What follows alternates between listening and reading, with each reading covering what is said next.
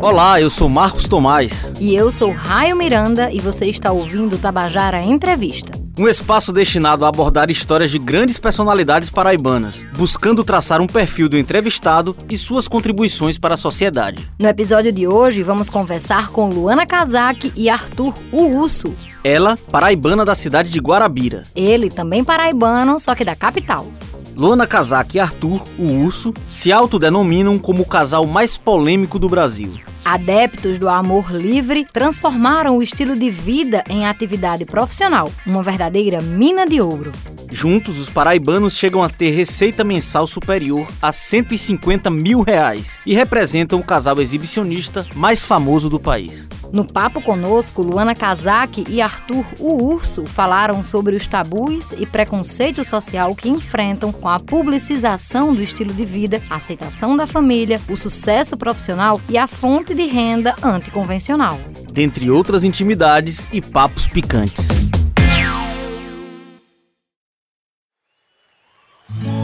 Não quero sugar todo o seu leite, nem quero você enfeite do meu ser. Apenas te peço que respeite o meu louco querer. Luana Kazak e Arthur Urso, sejam muito bem-vindos ao Tabajara Entrevista, né, o espaço que a gente abre para trazer aos paraibanos personalidades locais já conhecidas do grande público, outros anônimos. No caso aqui estamos falando com um casal badaladíssimo, um dos maiores expoentes do exibicionismo no Brasil, quiçá o maior. É um enorme prazer recebê-los aqui. E para começar, né, acho que é uma curiosidade comum a todos, gostaria de que vocês explicassem como se conheceram, como surgiu esse esse romance e relação pessoal e profissional de vocês? Primeiramente, obrigado pela oportunidade da gente estar aqui juntinho de vocês, junto aí a Tabajara. É um prazer, nossa. Então, tudo inicializou originalmente da nossa Paraíba, né? E, na verdade, eu sou daqui de João Pessoa, a Luana é de Guarabira, e foi através de um interesse profissional que eu fui até o interior com a finalidade de poder abrir um bar, um pub, né? Lá no interior. Eu digo para ele que era destino mesmo, porque realmente era para me encontrar.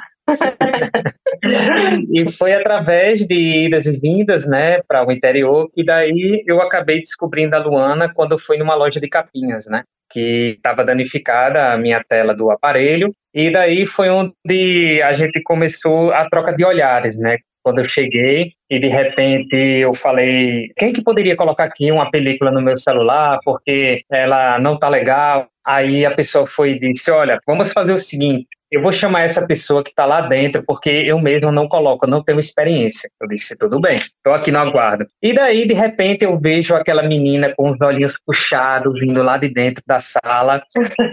e quando eu me deparo com aqueles olhos, eu disse, nossa, que mulher é essa? E daí foi, para mim, foi a maior primeira vista, né? Porque até então nunca tinha havido aquele brilho nos olhos, né? Em nenhuma paraibana, né? Eu disse, ela não pode ser daqui, com a beleza totalmente diferenciada, não acredito que seja. E daí foi onde eu fiquei em trocas de olhares e no finalzinho, após colocar a película, eu deixei meu número de contato, né? Porque até então, eu tinha que deixar uma, uma oportunidade para que pudesse acontecer algum contato, né?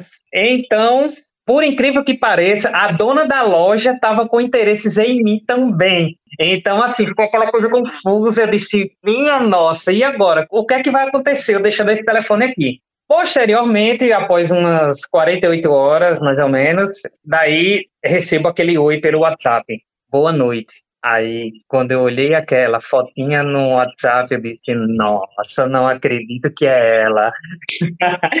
eu disse, agora continua, continua, que agora é você, que você continua. Ele mencionou que a dona da loja também ficou encantada. Mas é porque não foi só ela. Era eu, mas outra menina que trabalhava e tinha a patroa, nossa patroa. E quando ele chegou na loja, tipo assim, todo mundo ficou admirada, porque ele era diferente. O jeito dele, o jeito de se vestir, tudo era totalmente diferenciado. Aí Ei, chegou, menino, chegou um homem tão lindo lá na frente, mulher. Vai lá, vai lá, se ele. Aí chegando lá, né, eu tava, tava sério quando eu vi ele abrir o sorriso, né? Abri um sorriso e falei com ele normalmente. Quando ele abriu a boca, ele era tão educado. Aí, tipo assim, aquilo ali me encantou. Na época, eu namorava. Eu fui pra casa, eu fui pensando nele, como eu nunca tinha visto um homem tão educado desse jeito. Aí, é, 48 horas depois, dois, três dias depois, eu mandei mensagem pra ele. Boa noite. Aí ele, boa noite, quem é? Eu disse, ah, é a menina da loja de capinhas. Ah, aí começamos a conversar, e até hoje, seis anos já. Ainda se fez de difícil, né? Quem é? Como se não tivesse é, reconhecido foi. ali. Ainda dificultou a comunicação. Não pode ser tão fácil, né?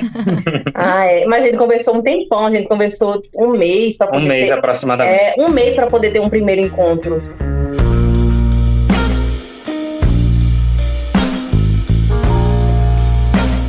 Pois é, desse primeiro encontro pra cá, muitas histórias vocês já viveram juntos, né? Mas como foi a decisão de sair de Guarabira, principalmente você, Luana, sair de Guarabira, uma cidade tão pequena aqui da Paraíba, pra ganhar o mundo, né? Vocês não moram somente em João Pessoa, mas vocês têm a residência em João Pessoa, mas vocês passam boa parte do tempo viajando pelo Brasil e pelo mundo. Como foi essa decisão?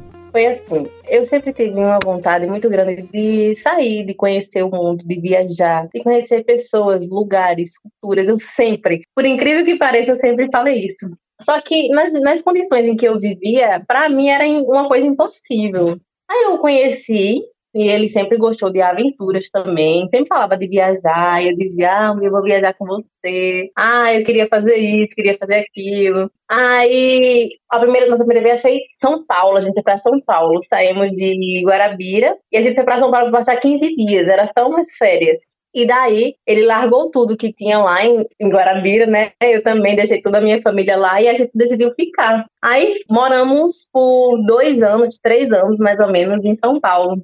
E, assim, a relação de vocês, no caso, já começa com o próprio Arthur relatou aí, né? Interesses mútuos desde que vocês se conheceram, né? Ele já despertou interesse também na sua patroa. Enfim, desde, e como é que surgiu, passando para essa outra aventura, além de São Paulo, na vida de vocês, de transformar esse estilo de vida em uma realidade também profissional? Quando a gente se conheceu, quando a gente teve nossa primeira relação, ele falou para mim que tinha vontade, tinha o fetiche de me ver com outras pessoas. Para mim foi um susto. Como assim? Tipo, eu nunca tinha escutado isso na vida. Mas foi inovador. E eu disse, não, quero, top. Pra mim isso é experiência. E daí a gente fez a primeira, foi meio assim, fez a segunda, já fui gostando. Mas até então era só eu que fazia, não fazia não, tinha morria de ciúmes dele.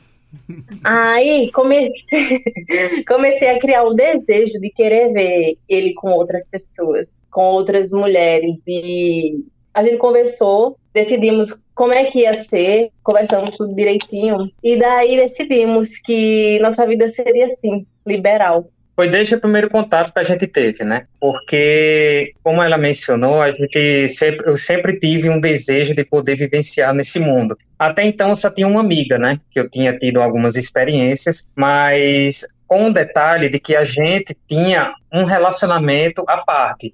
Por exemplo, eu era praticamente casado, tinha uma filha, então eu levava uma vida politicamente comum, né? Como a maioria dos das outras pessoas. E a Luana, ela namorava um rapaz já há quatro anos. E tudo isso surgiu através de uma traição. O fator interessante foi essa, né? Porque, assim, de uma traição surgiu um mega relacionamento totalmente diferenciado. Então, eu coloquei certos tipos de regras, não regras em si, mas sim nas condições de que eu queria um novo relacionamento. Eu só iria entrar em um novo relacionamento se fosse para valer, se fosse da forma que eu sonhava em ter. Então ela topou e, e daí foi onde a gente começou as nossas aventuras quando a gente viajou para São Paulo. Foi com ele as minhas primeiras experiências. Tudo que eu vivenciei foi tudo com ele. Então para mim tudo aquilo foi muito inovador.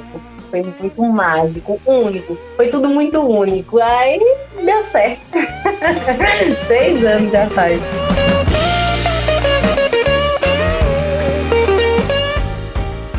Luana, Arthur, hoje em dia muito se debate, né? Existe um grande debate ali em torno da fidelidade, da lealdade, o que pode e o que não pode dentro da monogamia. E aí muitos casais vêm levantando esse debate e dialogando mais abertamente sobre isso. Dentro do relacionamento de vocês, das experiências de vocês, o que é que não pode acontecer? Na verdade, a gente nunca colocou regras. Eu acredito que essa liberdade que a gente tem é muita informação para os olhos das pessoas. Até pelo fato do seguinte: hoje em dia, quem coloca regra em relacionamento já não dá certo. Eu acho dessa forma, porque um amor livre já diz amor livre. É assim que se define uma relação, entendeu?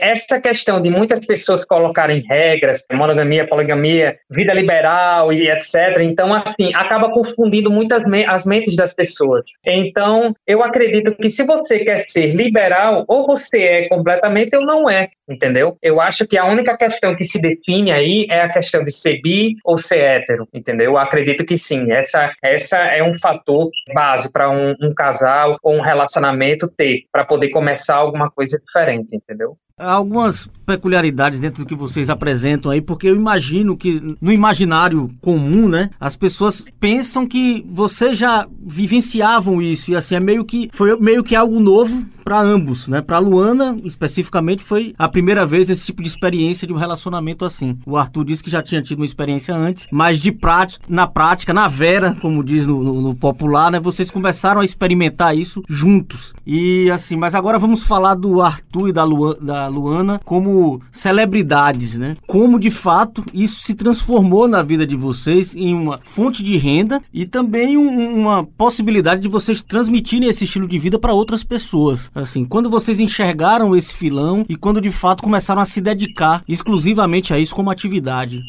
Isso começou quando estávamos na Europa.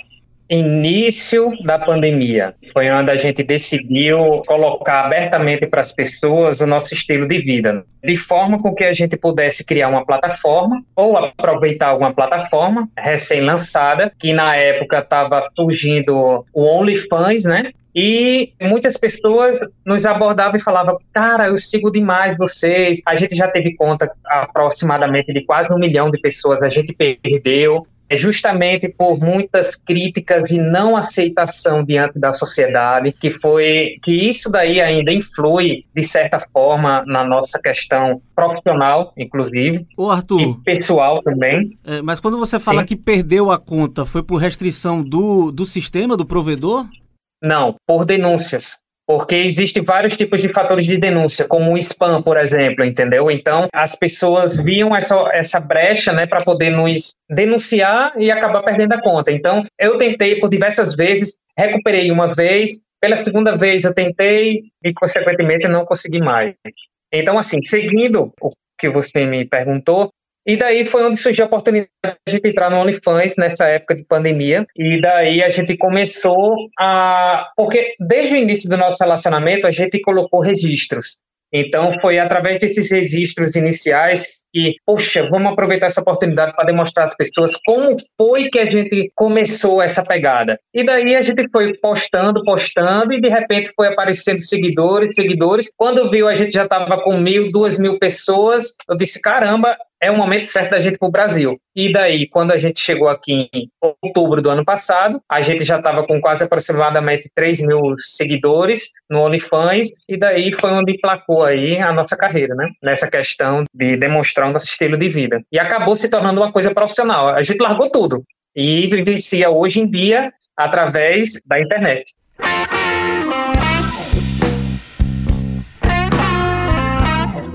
Pois é, Arthur, além né, dessa fonte de renda, vocês também fazem mentorias com outros casais, né? Já são mais de 100 casais que chegam até vocês para tirar dúvidas, para entender desse estilo de vida. Como é, Arthur e Luana, que esses casais chegam até vocês? Qual é o perfil desses casais? Chegam mais homens, mulheres? Quais são as dúvidas que eles tiram? Como é esse contato de vocês com esses casais? É porque, assim, tem muitas pessoas, tanto homens quanto mulheres, que têm certo fetiche, por exemplo, tem o fetiche de ver ele com outra pessoa. Tem mulheres que também têm esse fetiche, mas não quer aceitar, acha algo que não era para existir. Aí começa a criar a curiosidade e a gente é muito procurado por conta disso. Tanto homens quanto mulheres têm certos tipos de fetiche e não entendem ou não se aceitam e vêm tirar dúvidas com a gente. Então, é, é como ela falou, que as pessoas nos procuram para poder ter esclarecer as dúvidas, para poder saber como sair com o encaminhamento, e daí foi como eu falei, a gente coloca mais em prática do que teoria, entendeu? Sim. É uma consultoria completa, então. É, exato. É. Ele não gosta de fazer nada pela metade.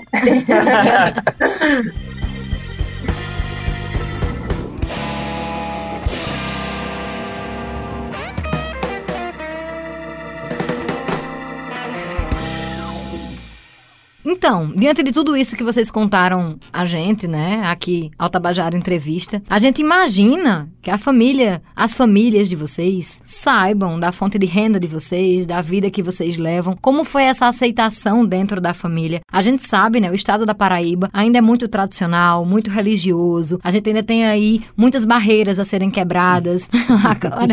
Os ouvintes não vão poder ver a cara que o Arthur tá fazendo enquanto eu digo isso, mas eu preciso descrever. Ele tá assim meio descrente do que eu tô dizendo. Mas aí quais foram as barreiras que Luana e Arthur já foram quebrando diante disso e como as famílias reagiram a esse estilo de vida de vocês?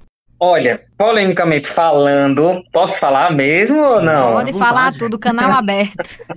Políticos, empresários, pessoas no qual não vocês de, de sociedade comum nem imaginam, mas são os que têm mais curiosidade e que mais e são mais as classes de pessoas que nos procuram. São aqueles que diante da sociedade demonstram ser os tipos de pessoas comuns, porque têm famílias, têm filhos, mas hoje em dia ocorre justamente muitos divórcios por traições e etc.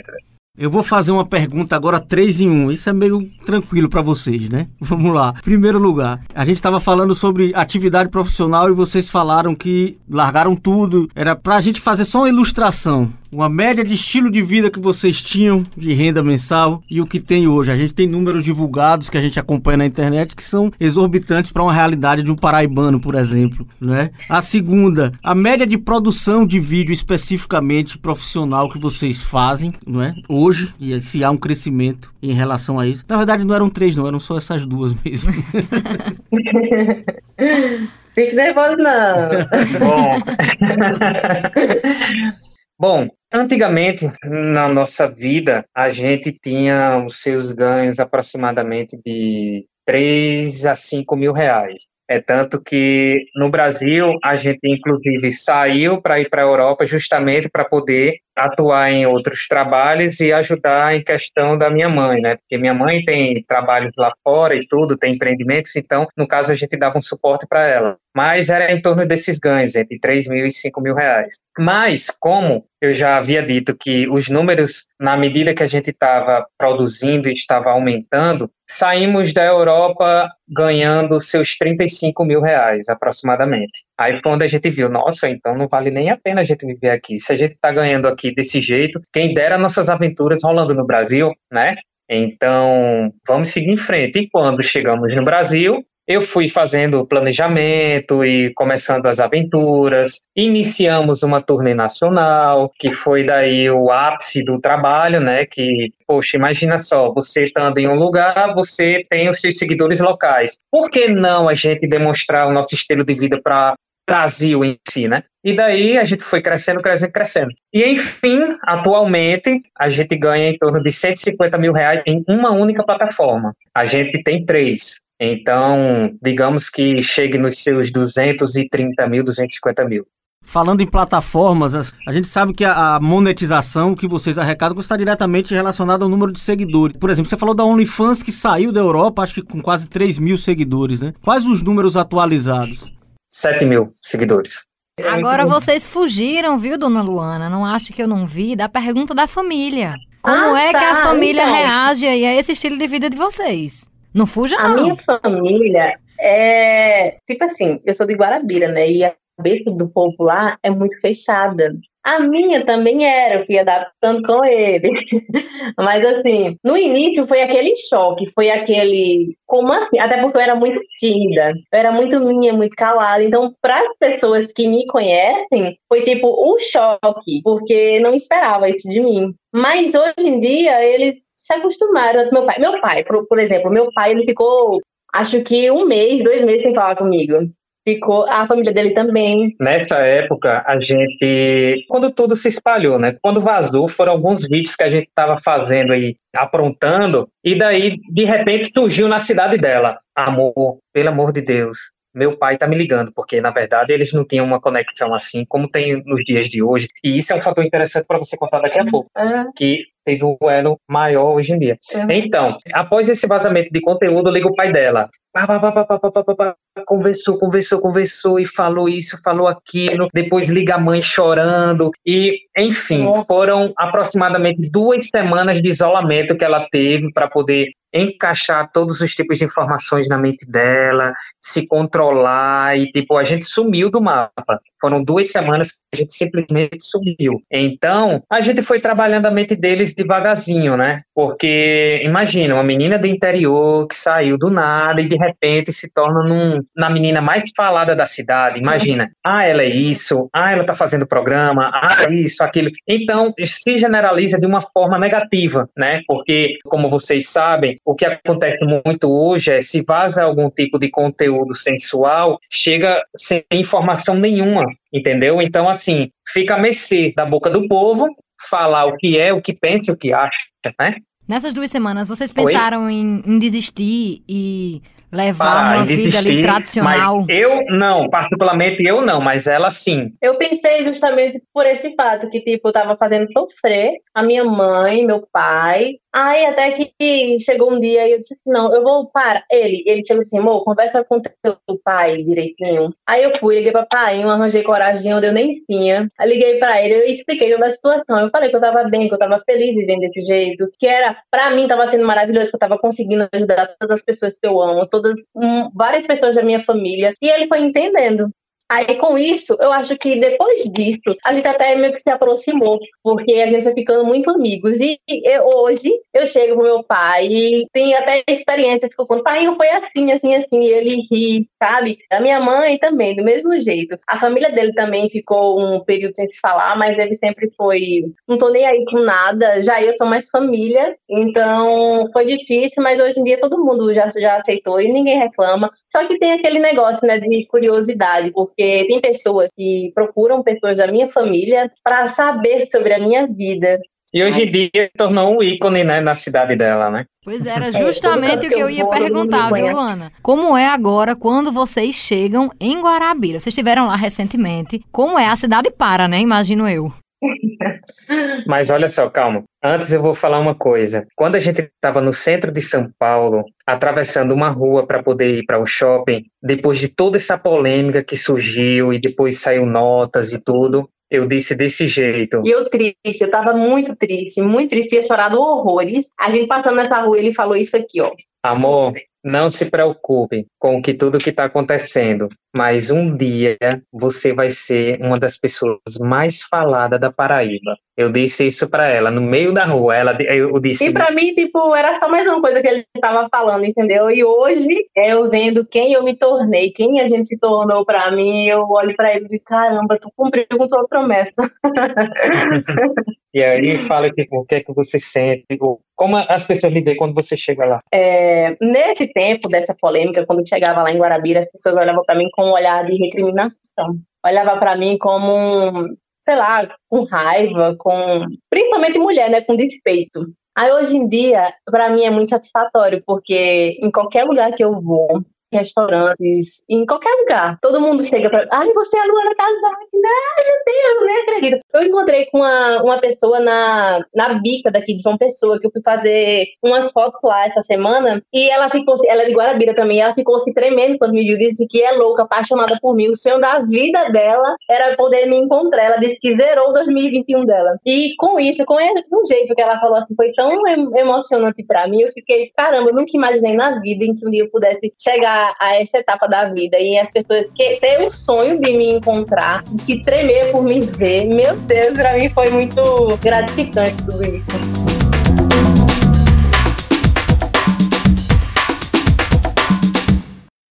Um dos lemas, assim, pelo menos que é bem apresentado, né, pela imprensa sobre vocês, é, e assim, está explícito no, como vocês manifestam, né, a, como se relacionam com o estilo de vida, com a atividade, é apresentar, quebrar tabus, né, e fazer com que essa possibilidade chegue a mais pessoas. Além do que o Arthur já falou aí, que todo mundo carrega o tanto de pessoas que procuram vocês e já tem esse desejo oprimido, recluso, somado com a apresentação da renda mensal de vocês, eu acho que a atratividade, acho que vai ter um monte de gente agora pulando a janela mesmo e encarando essa realidade aí. Mas eu queria saber de vocês, além das plataformas que já exploram, o que é que vocês projetam de novidade, enfim, vocês sabem que estão no meio também que lida muito com imagem, com desejo, com tudo que vão ter que estar explorando sempre essas novas tecnologias e se antecipando até essas novidades. Então, assim, tem algum, alguns projetos novos em andamento? Sim, nós temos. Como eu venho trabalhando em questão de marketing, é justamente em cima do nosso documentário, né? E é demonstrar as cidades mais liberais do mundo. Esse é o nosso foco atual, mas devido a essa pandemia é onde a gente está tendo alguns problemas, né? Principalmente para a entrada de, de certos países. Então, como a gente viajou recentemente e a gente viu a, a tamanha burocracia, a gente tem facilidade por eu ter, assim, dupla nacionalidade, então existe essa facilidade. Porém, a produção no qual trabalha com a gente vai ficar impossibilitada de até entrar, né? Por não ser por motivos legais, é para poder entrar, né? Aí a parte disso a gente tenta sempre demonstrar de forma diferenciada para as pessoas, não explicitamente, né?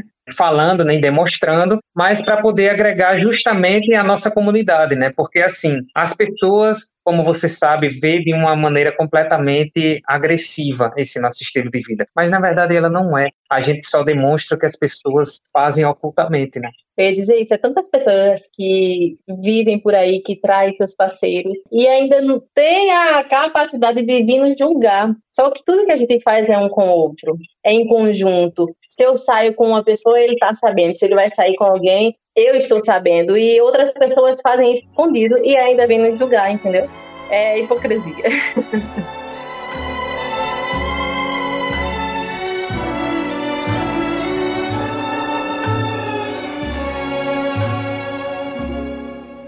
A gente já está chegando ao final aqui do Tabajara Entrevista, mas antes de irmos embora, Arthur, revela aí essa curiosidade que boa parte dos paraibanos, dos brasileiros tem. De onde veio o urso?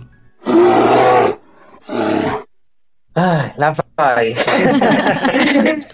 eu aderi a essa imagem porque eu gosto de treinar, sempre fui forte na minha vida, não estou tão recentemente, né, devido à demanda de trabalho, de procura, que não me deixa ter uma vida comum, na verdade, né, de fazer as coisas que eu gosto. Mas além da força, a coragem, né, que eu tenho de poder enfrentar a sociedade e, e as pessoas, entendeu? Então eu me via como desse jeito. E o urso come muito, né?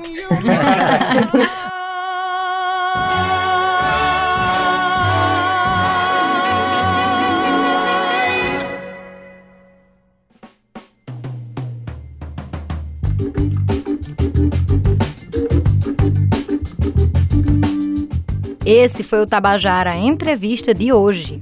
E a gente também quer ouvir as suas sugestões. É bem simples. Na descrição desse episódio você encontra um link para as nossas redes sociais e também o WhatsApp da Rádio Tabajara. Lá você também pode dizer quais as personalidades paraibanas que quer ouvir aqui nos próximos episódios. Esse podcast teve os trabalhos técnicos de Luiz Monteiro. Produção de Raio Miranda. Roteirização e apresentação Marcos Tomás e Raio Miranda. Até a próxima. Até lá.